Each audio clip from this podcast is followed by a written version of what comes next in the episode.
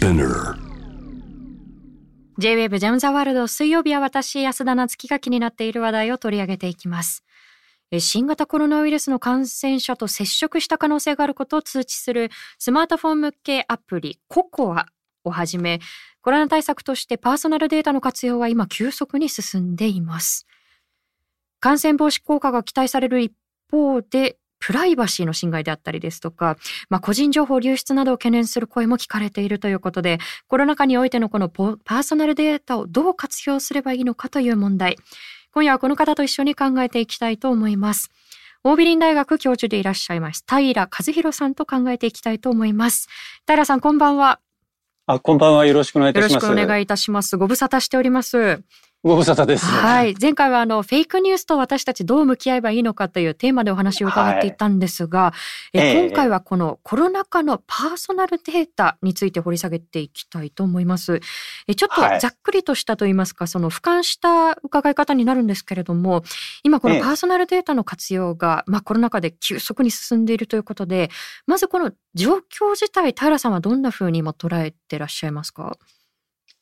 あの、まず対策の土台になるのがデータだろうと思っています。はい。あの、効果的な対策を立てること、うん、あるいは一人一人がその感染予防を心がけるためにも、データの収集と活用というのは不可欠だと思っています。うん。ということはやはり感染を拡大を防ぐという意味では、まあ、欠かせないその礎になっていくという認識はあの、共有をされているということですよね。そうですね。あの、そう思います。あの、後ほどですね、このスマートフォン向けアプリココアについても伺っていきたいと思うんですが、えー、その前にちょっと私が気になったのが3月以降ですね、あの、私も LINE を使っているんですけれど、何度か LINE に新型コロナウイルス感染対、感染症対策のための全国調査というタイトルで、はいはい、まあ、個人情報だったりですとか、まあ、体調に関するデータを集めますということで、突然こう、まあ、通知が来たということがあったと思うんですね。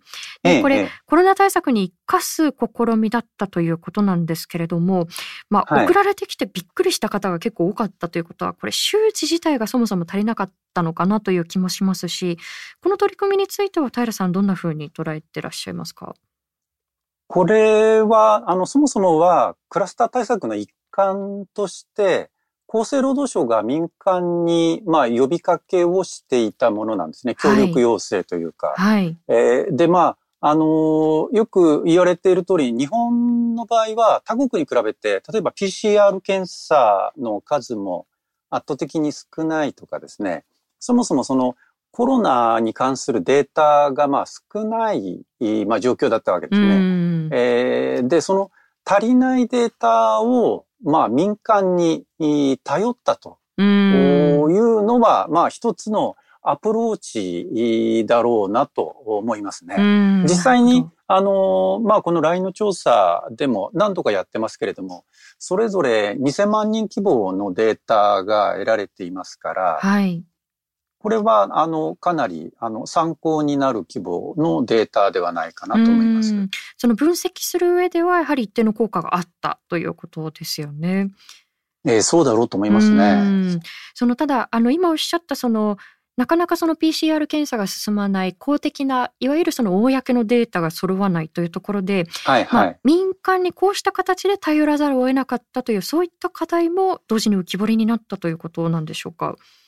そうですね。まあ、あのー、そういう部分も確かにあると思います。えー、ただまあ逆に言うと LINE なんかの場合にはそれだけあのー、の規模でユーザーにアプローチできるまあ、あの、そういう影響力を持っていたということですね。なるほど。まあ、その規模感というのがこれからのですね、ココアを考える上でも一つ鍵になってくると思うんですけれども、はいはいはい、え冒頭で少しお伝えしましたが、この厚生労働省が普及を進めているこのアプリ、ココアですね。まあ、新型コロナのそのコロナウイルスの陽性者かどうかという、まあ、パーソナルデータを活用しているということなんですけれども、はい、あの、これ、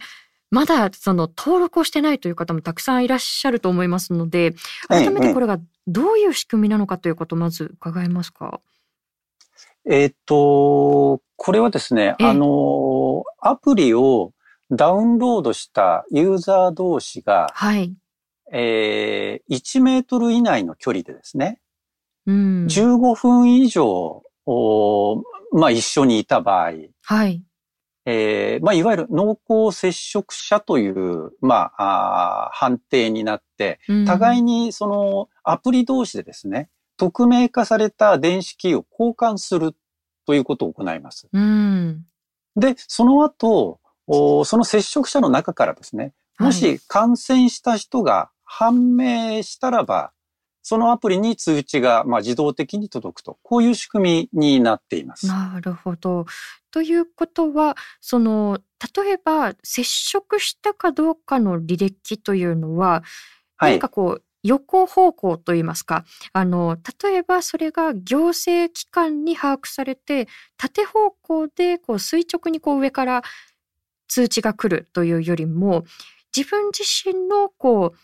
まあ、パーソナルなあのスマートフォンにその誰と接触したかが記録されてそこに送られてくるその行政機関は把握できないということにこれはなっているということなんでしょうか？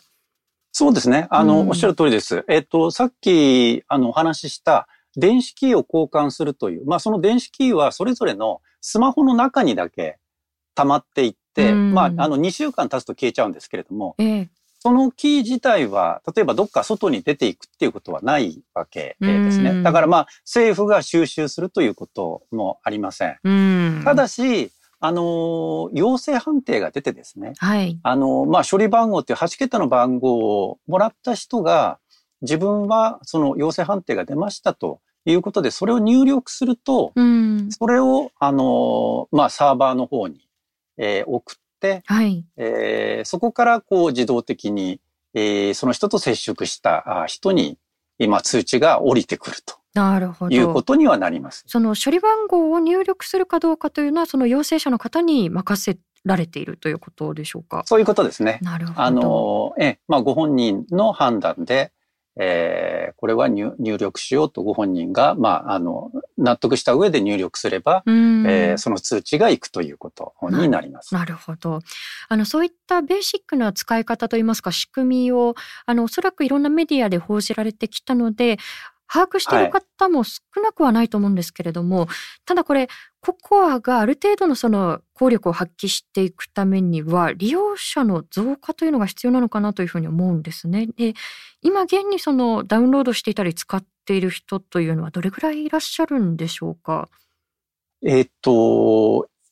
22日ですか、まあ、昨日の数字ですね。ええ、昨日の段階で、えっと、797万件っていう、まあ、ダウンロード数が、はい、えー、発表されています。えっ、と、まあ、人口比で言うと6%ちょっとぐらいっていう感じですかね。6割ではなくて6%っていうことになりますよね。えー、そうですね。まあ、これ6%でも効果がゼロではないとは思うんですけれども、あの、例えばその、より有効にこれを活用していくためには、どれぐらいのその普及率が望ましいというふうに今言われているんでしょうか？これは、あの、安倍首相もですね、会見などで紹介されていたかと思いますけれども、はい、えっ、と、人口の6割が使うと、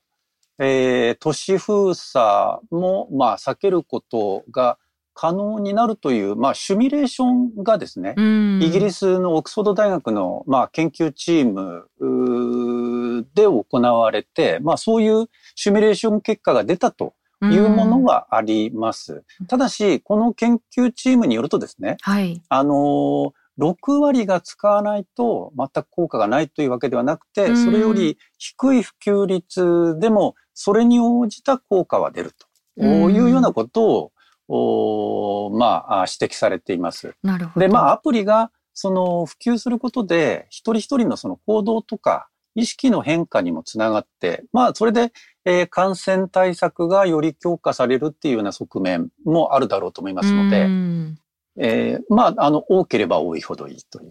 うことに多分なると思いますね。なるほど。まあ、ただその6割を切ったとしても、それに応じた効果はあるのではということなんですが。そうそういうことですね。はい。はい、あの、例えばその、このココアのような接触確認アプリというのが、シンガポールなんかで先行しているということなんですけれども、これうまくいっってるのか、その運用いかがですか、ご覧になって。えっと、シンガポールのアプリはですね、日本よりだいぶ早く、えー、っと、始まっていて、うん、日本が6月の19日から、まあ、あの、アプリ公開されてるんですけれども、えー、シンガポールの方は3月の20日からもうすでにダウンロードが始まっています。うんえー、で、まあ当初はですね、国民の4分の3の利用というのを目指していたようなんですけれども、えー、現在のところは、まあ、あの、ダウンロード数でいうと200万を超えて人口比で4割程度というふうに言われています。ただですね、あの、日本のアプリと、えー、ちょっと違うのは、うんえー、先ほどまあその政府があのデータをこうと取っていく可能性みたいなことがちょっとお話ありましたけれども、シンガポールの仕組みだとまさに政府がまあ集中管理しているという形で接触情報、それからそれに電話番号を紐付けて、政府の方でまあ集中管理をしていると。で、まあ、それに対して若干、まあ、あの、プライバシーの懸念というのも、まあ、指摘されているようですし、もう一つは、あの、仕組み自体が、あの、日本のものとちょっと違ってて、日本の場合は、えー、Google と Apple が提供しているシステムを、まあ、利用する形で、えー、アプリを運用しているんですけれども、はいシンガポールの方はもう完全に独自に開発したものを使っていて、うそうすると iPhone なんかで特にバッテリーの消耗が早かったりですね。なるほど。あるいはうまく機能しなかったりというような問題もあって、そのアプリだけではちょっと足りないということでですね、6月の末から、あの、専用の小型の端末を開発して、これはもうスマホなんかもなくても使えるという、単体で使えるというものなので、うん、高齢者を中心にあの、配布などを始めているようです。うん。まあ、だいぶその、日本で使われているものとは、その、まあ、管理の仕方だったり、そのプラットフォームのあり方だったり、システムの、まあ、仕組みからそもそも違うということだったと思うんですけれども、ただ、先ほどおっしゃったように、やはり、プライバシーのその、懸念というのはどういった仕組みであってもやっぱりつきものだと思うんですね。で例えばこのココアに関して日本のお話にちょっと戻っていきますが、ええ、リスナーさんからこういったメッセージもいただいています。はいはい、ラジオネーム日の出太郎さんからです。日本の接触アプリは Bluetooth 機能を使い、陽性者のとの接触の可能性を伝えるらしいですね。で、本人の同意を必要条件としている点はいいのでしょう、はい、いいのではないでしょうか。ただ、ブルース Bluetooth 機能とやらがよく分かっておらず、プライバシー侵害に対してリスクがないなのないのだろうかという不安を持っています。こういうリスクがあるんだよというアドバイスがあれば教えていただけると助かりますということなんですけれども、そのあたりはいかがでしょうか？あの、先ほど、えっと、まあ、接触を、濃厚接触をした場合にキーを交換するとい。うようなお話をしましたけれども、はい、これは、あの、まあ、完全に匿名っていうか、名前とも電話番号ともな、あの、いわゆる個人情報とは一切、あの、紐づいていないもので、ランダムに、えー、10分ごとにこう変わるっていうような形で自動生成されているものなので、これはもう、あの、たとえ万が一漏れたとしてもですね、そこからこれは誰のものっていうことにはまあ繋がらないえー、そういうあのデータです。うん、えー、で、Bluetooth っていうのは、あの、まあ、無線通信の一種なんですけれども、えー、例えば、あの、無線のワイヤレスのイヤホンなんかを使ってらっしゃる方って、はい、まあ、あの、結構いらっしゃると思いますけれども、はい、あれなどはまさに、その Bluetooth で、えっ、ー、と、まあ、スマートフォンなりと、えー、ワイヤレスイヤホンが、まあ、つながっていると。その場合には、やっぱり、あの、Bluetooth を使っているわけ、えー、ですね。うそういう、まあ、日常的に使われている、えー、まあ、通信方式であるということです。で、まあ、例えば、その、まあ、ハッキングをされるとかというような可能性も全くないわけではないですけれども、さっき申し上げたように、そのキーの部分で言うとですね、えまあ、ま、万が一それが、えー、何か流出したり、したとしても、それ自体はあの個人情報ではないので。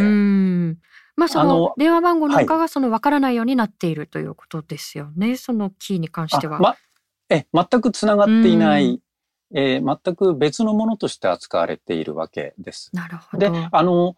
個人情報も扱ってはいますけれども、それは先ほどお話に出た、えっ、と、よえー、感染してしまったという陽性者であるということを示す、はい、あの処理番号の部分ですね。これは、えっ、と、その人が、まあ、あの、新型コロナに感染したということを示すデータなので、えっ、と、まあ、難しく言うと、その、要、要配慮個人情報という非常にセンシティブな、プライバシーに直接関わるようなデータなので、それを扱う部分では、そのサーバーの方も、えー、暗号を使って、えー、あある一定期間を過ぎると、まあその情報自体も消去されるっていうようなセキュリティの配慮はなされています。なるほど。これ個別のアプリに限らずでいいんですけれども、はい、これってどんな配慮が今後必要となってくるのか、課題の面ではいかがでしょうか？えっ、と、二つあると思います。ええっと、一つはですね、あの、先ほどもちょっと暗号のお話しましたけれども、はい、技術的に、例えば暗号を利用するとか、ということで、そのデータの安全性を確保するということがまず一つ重要だろうと思います。はい、で、もう一つは、あの、制度面ですね、ええ、あの、例えばデータを使う場合に、そのデータの利用目的であるとか、どういうデータが必要なのかとか、どれだけの期間そのデータを使うのか、えー、利用後にはどういうふうに処理するのか、そもそもその利用に責任を持つのは誰なのか、えー、こういったことを明確にして、不正な利用がないかどうかをチェックする仕組みというのも必要になってきます。こういうその技術と制度の両方の面からしっかりとした仕組みを担保することで、そのデータの活用とプライバシーの保護の両立を目指していくということが非常に重要だろうと思っています。はい。あの、技術面と制度面、特にその制度面では、利用目的だったり、責任の所在、これ非常にこう大切なところだと思うんですが、ただやはりこう、新型コロナウイルス、非常にこう、イレギュラーな形でやってきてしまったものだったと思うんですよね。で、やっぱり命に関わることって不安なので、で、例えばその LINE のまあ、調査なんかにしても、LINE を活用した調査なんかにしても、あの、活用する、できるデータが集まったということは一つ成果だったと思うんですが、私が少し気になったのが、いつもであれば、平時であれば、もう少しこれ、個人情報に関する周知をしていたりですとか、で、受ける側も、もう少しこれって個人情報大丈夫なのかなっていうふうに慎重になっていたんじゃないかなと私なんか思っていて、でも、やっぱりその、いや、不安だからとか緊急時だからっていうことで、その個人情報に対するガードがちょっと、あの、個人個人の中で緩んでいったり、あるいはその十分な議論がなされないまま進んでいったりっていうところが、ちょっと気がかりだなと思うんですよね。そのあたりはどんなふうに捉えてらっしゃいますか？あの、日本とは全く別のあの仕組みなんですけれども、え例えばイスラエルの場合ですね。まあ、イスラエル、あの、かなり今も、えっと、感染の対応、えー、大変のようですけれども、はい、イスラエルの場合は、通常はですね、あの、公安当局がテロ対策として運用している、あの、通信の監視システムですね。えー、通常表に出てこないようなシステムを特例的に新型コロナの感染追跡にまあ利用するということをしています。まさに非常事態なので、えー、そういう通常は表に出てこないような監視システムまで使って、うん、えー、感染者の追跡を行うと。うん、もちろんその位置情報とかですね、そういったものも完全に把握して追跡していくというようなことをしているんですが、まあこれに対しては、サピエンス全史などで知られるイスラエルの、はい、ユワルノ・ハラリさんですね。はいはい。はい、この方が、まあ、あの、非常に、まあ、危機感を表明していて、まさに、あの、こういった今は特別な非常事態だからということで、そういう監視が行われているけれども、この非常事態が日常化していってしまうのではないかという懸念。これは、えー、まあ、イスラエルの場合は、まあ、極端な例ですけれども、えー、えー、日本でも、まあ、同様に、まあ、そういう心配をされている方というのもいらっしゃるだろうと思います。うん。いや、おっしゃる通りで、このユバルノア・ハラリさんの継承、非常に私も大切だと思っていて、例えばその個人情報が把握できるような仕組みだったり、その個人情報自体を一度把握した権力はそれをなかなか手放そうとしないだろうということを常に継承なされていると思うんですね。で、あの、はい、それに関連して少しちょっと重なるところで気がかりなのが、このプラットフォーム事業者と国の連携なんですよね。例えば、はいはい、LINE を使った全国調査のそのデータの保存っていうのは Amazon が協力していたりですとか、あとはその Yahoo がですね、4月から位置情報だったり検索購買履歴のビッグデータをこれ分析して、で、厚生労働省などのその、まあ、関係各省が実施する、はいはいはい。まあ、新型コロナ対策の最適化効率化にこれを、まあ、貢献する取り組みを始めているというところなんですけれども、ええ、まあ、先ほどおっしゃったようにこれが対策という意味では一定の効果を上げるかもしれないんですがこの LINE だったりまあ、プラットフォーム事業者と国が連携するということで、何かこう気がかりな点、心配な点というのはありますか？えっ、ー、と、この、まあ、LINE とかですね、Yahoo のケースの場合には、はい、えー、それぞれ、あの、まあ、厚生労働省などと、協定書というのを、まあ、結んでですね、えー、その、まあ、データの扱いをこういう形にしていきましょうと。ということで、えー、まあ、あの、プライバシー保護を、まあ、担保していると、まあ、そういう枠組みになっているようで、うその、こう、あの、協定書というのも公開はされています。はい。で、ここで大事なのは、まあ、そういった、あの、透明性の確保、それからそこで書かれている内容をきちんと守っているのかどうかということを、まあ、外部からも検証できる、はい、あるいは検証していく、そういう作業を続けていくということが、あの、非常に、まあ、重要なんだろうと思っています。で、もう一つは、そのプラットフォームという点で言うとですね、えっ、ー、と、まあ、LINE や Yahoo だけではなくて、まさに今回、Google と Apple の存在感というのが非常に、ね、あの大きくなった、まあ、木彫りになったと言えると思います。はい、この2社だけでスマホ OS の99%以上というまあ圧倒的なシェアを持っていると。そこが、その、感染確認の、まあ、アプリの、まあ、サービスを提供していると。で、EU なんかの場合ですね、当初、そのドイツとかイタリアとかが、独自のシステムを開発しようとしていたんですけれども、ええ、Google、Apple がまあやりますよということを発表して、もう一斉にそちらに乗り換えてしまって、今、ヨーロッパで独自アプリで、まあ、通しているのはフランスぐらい。で、まあ、そのように、各国の感染症対策が Google、Apple の仕様を、まあ、ベースに策定されている。で、まあ、この、これは日本も同様の状況なわけですね。それだけの影響力を Google、Apple がまあ今回持ったということは注目しておいていいのではないかなと思います。データ社会とプライバシー、それからプラットフォームの問題っていうのは、これからさらに大きなテーマになるだろうことは間違いないと思っています。うん。今のその注目しておくべきというのは、あのもちろんそのポジティブなその効果があるという面でももちろんあるとは思うんですけれども、逆にこう注目しておくのその懸念点というのは具体的にはどんなことが思い浮かびますか？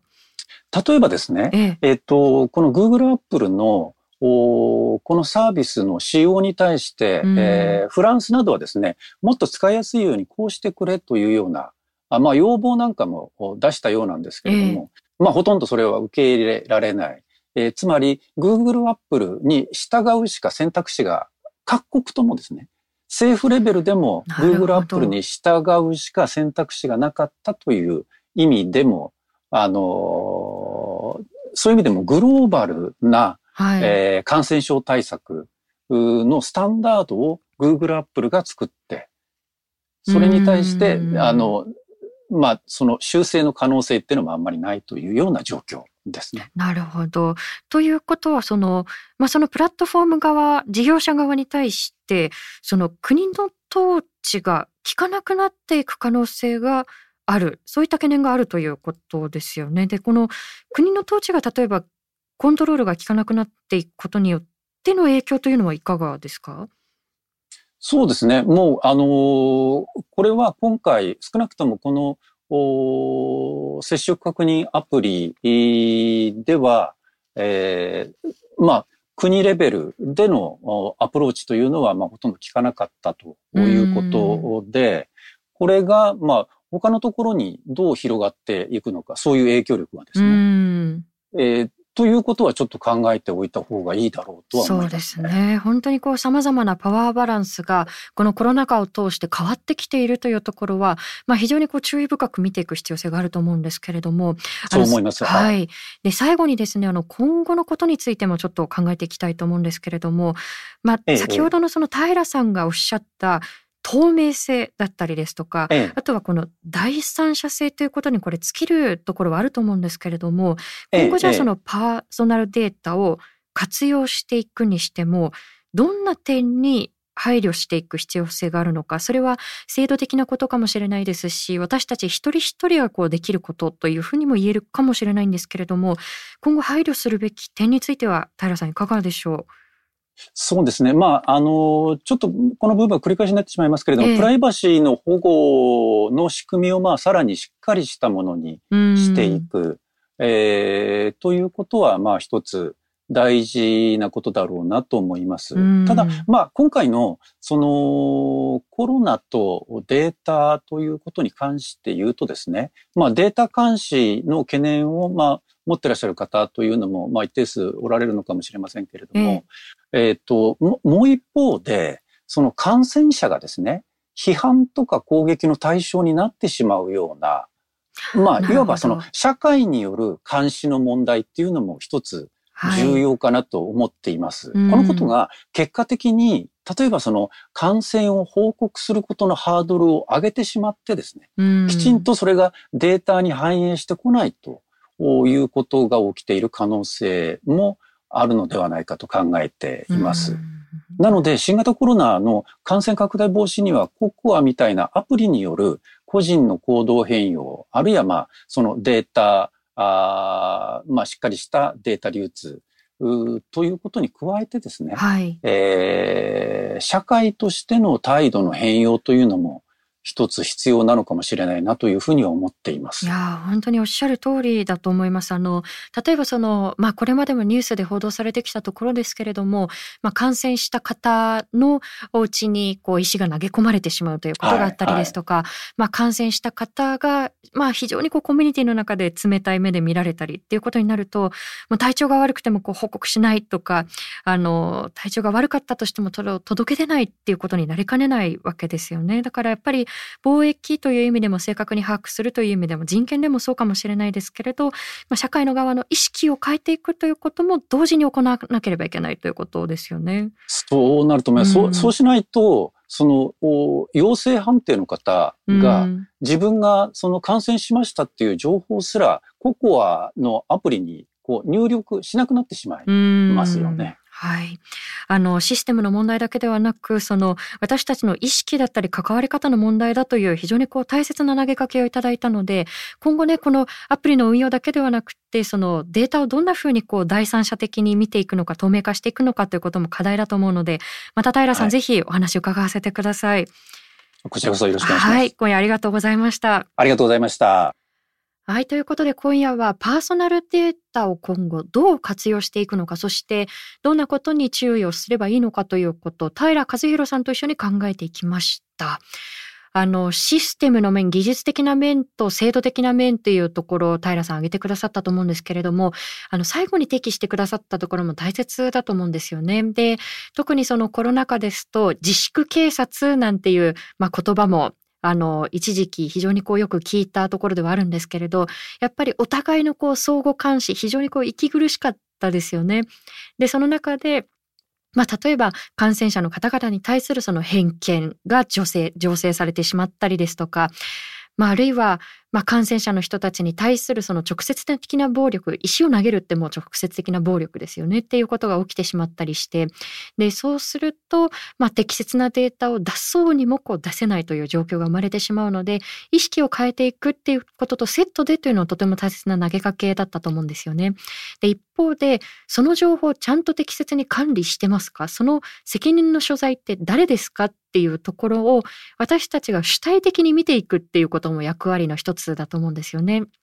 で特にこう透明性だったり第三者性っていうのがそもそもちゃんと確保されていますかっていうことを見た上でアプリなりその情報提供なりするっていうことをなかなかこれってこう習慣の中に入ってこないとこう日常的にできることではないと思うのでそれをまず念頭に置くっていう習慣をつけていくっていうことも私たちにできることではないかなというふうに思いました。